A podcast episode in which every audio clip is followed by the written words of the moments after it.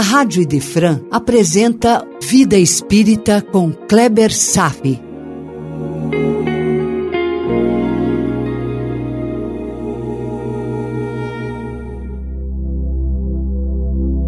Nosso Lar, capítulo 11, Notícias do Plano, parte 1. Veja que interessante observação. Quando lemos e aprendemos com as Escrituras, sempre nos deparamos com diferentes tipos de personagens nas lições, nas parábolas, nos encontros. Poderíamos, ousando um pouco, discernir e agrupar todos esses personagens em categorias, classificar os homens seguindo um critério em relação ao seu preparo espiritual e à sua disposição para fazer o bem. Eu vou fazer um pequeno ensaio aqui sem pensar em definir como um assunto acabado. Eu vou apresentar muito mais como um material didático que pode mostrar mais claramente algumas situações que se passam nos textos e na nossa própria vida diária. Em geral, encontramos as personagens da Bíblia que podem ser classificadas em grupos diferentes, conforme a disposição para o bem da seguinte maneira: preste atenção. Primeiro, os persistentes no mal. Aqueles com ações maléficas, covardes, que têm prazer de fazer o mal pelo mal, cometem crimes sem remorso, sem culpa, odeiam bem e perseguem todos aqueles que pregam e vivem o amor fraterno. Podem ser criminosos simples ou grandes líderes sem coração. A história está recheada deles e a Bíblia os distingue bem como perseguidores implacáveis dos representantes de Deus. Imperadores, líderes tribais, assassinos comuns, desumanos. Não mostra alguma disposição para ouvir e ver a bondade que se possa fazer ao mundo. Esses são os persistentes no mal. Segundo, os indiferentes.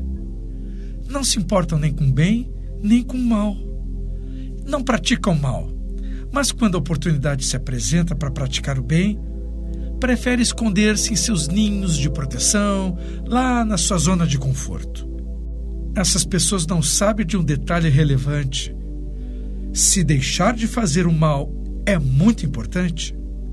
Por outro lado, deixar de fazer o bem quando se pode também é considerado uma forma de praticar o mal.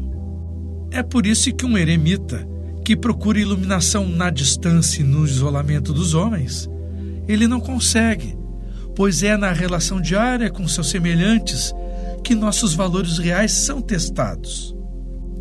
Quando foge do mundo e das pessoas, o eremita está deixando de exercitar o bem, e isso é um tremendo engano.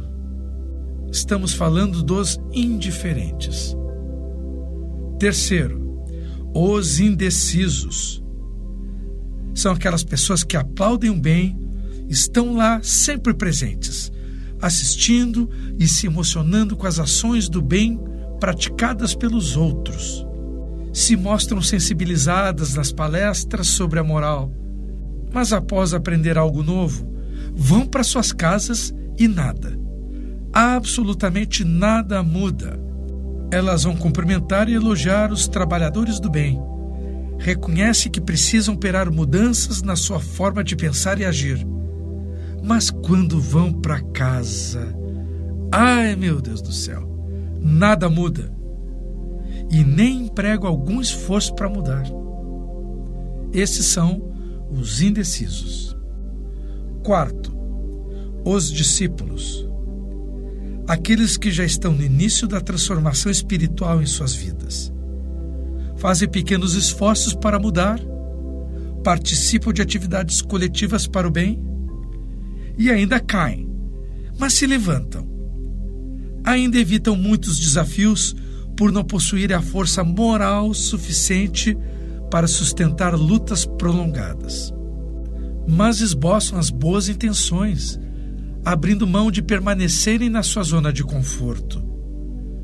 Há uma variação nesse nível, encontramos desde aquele que faz o bem para ser reconhecido, até aquele que já faz o bem apenas pela consciência do bem. Percebe a diferença? Esses então são os discípulos. E vamos ao quinto e último grupo, os apóstolos. Assumidamente, são os representantes da espiritualidade superior aqui na Terra. É fácil de reconhecê-los por suas evidentes ações no bem, que são de difícil realização. Não têm metas, mas têm missões. Sofrem e sorriem. Uma paradoxal alegria em servir, apesar da dor e do sofrimento que sentem. Por isso, são incompreendidos pela maioria. São reconhecidos pelos aplausos da multidão e pelo interesse dos discípulos sofrem escárnio dos indiferentes e são perseguidos pelos maus. Esses são os apóstolos. Aquele que perdeu tudo na enchente, mesmo assim arregaça a manga para ajudar o seu vizinho, dando proteção, ajuda, trabalho, calor, amor. Esses são os apóstolos. Então, em resumo, os maus, os indiferentes, os indecisos, os discípulos e os apóstolos. Onde será que eu me posiciono? Só por essa pergunta já sei que nem de perto chego ao dos apóstolos, pois que esses não se preocupam mais com tais questionamentos. E você, onde se encaixa? O capítulo de hoje mostra os amigos André e Lísias caminhando pelas avenidas da colônia, falando sobre detalhes administrativos da cidade e sobre a hierarquia espiritual. Um aspecto importante, que é regra em nosso lar, ou melhor, uma lei que rege a espiritualidade a partir de um determinado nível de expressão moral, é o respeito quanto à ordem e à hierarquia na distribuição do trabalho.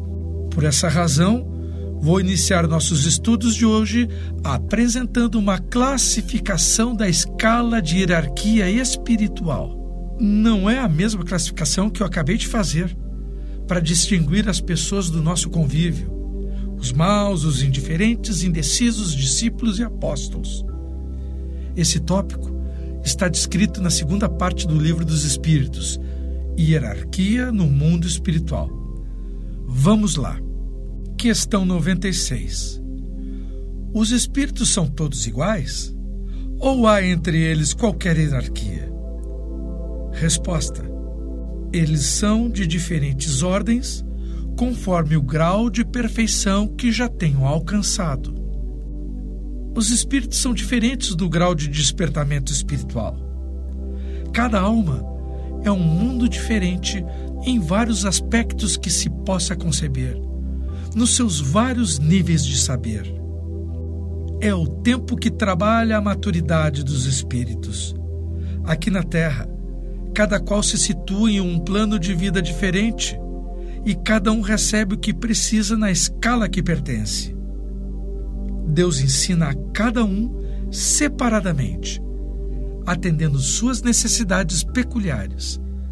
A evolução, meu irmão, é individualizada questão 97.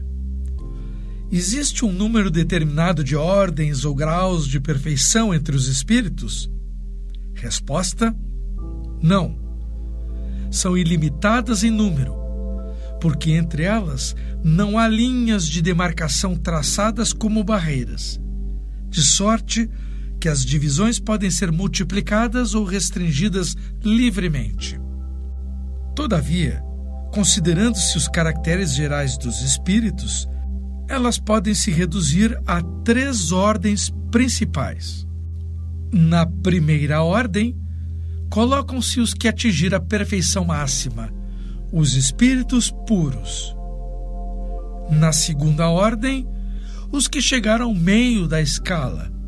O que predomina é o desejo do bem. Os bons espíritos, os espíritos superiores.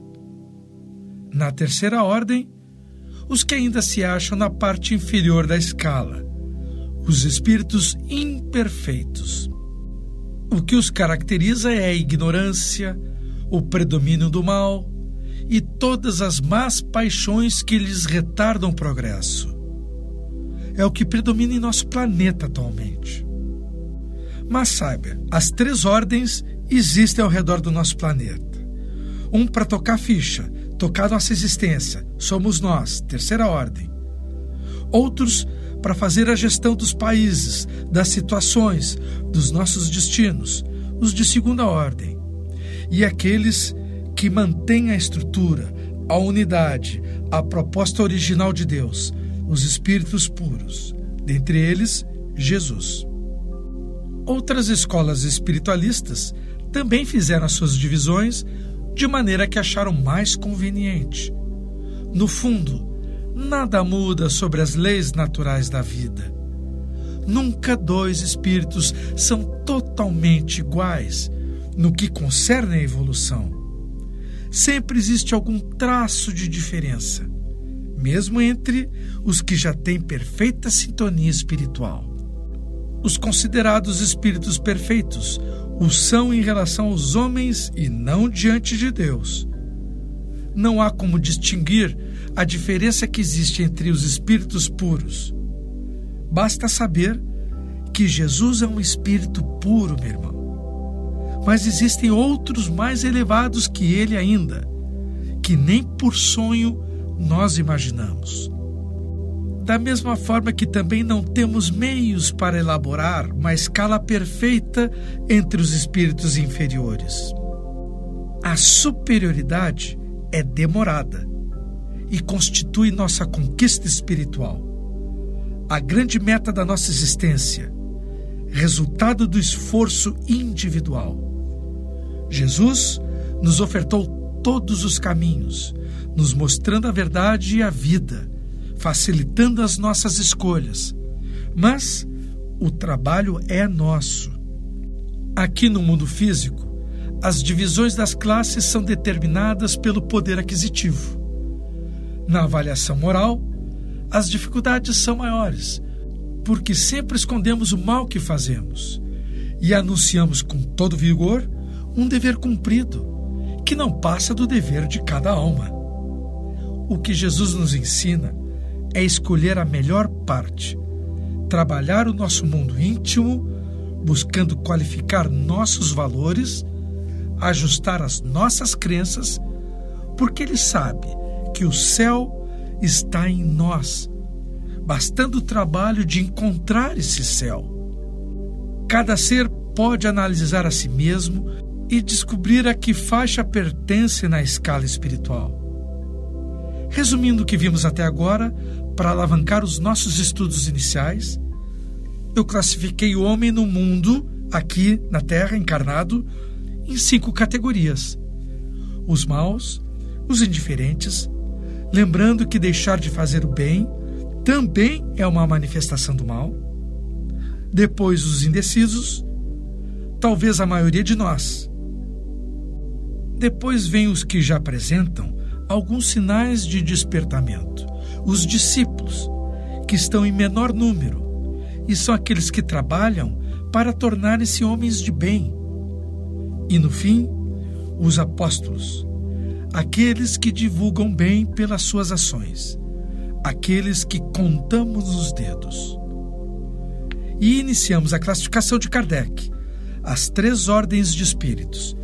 Primeira ordem, espíritos puros. Segunda ordem, os bons espíritos. E terceira ordem, espíritos imperfeitos, a maioria em nosso planeta. Iremos aprofundar mais um pouco essa classificação nos próximos encontros. Por hoje era isso. Desejo paz a todos e até breve. A Rádio Idefran apresentou Vida Espírita com Kleber Safi.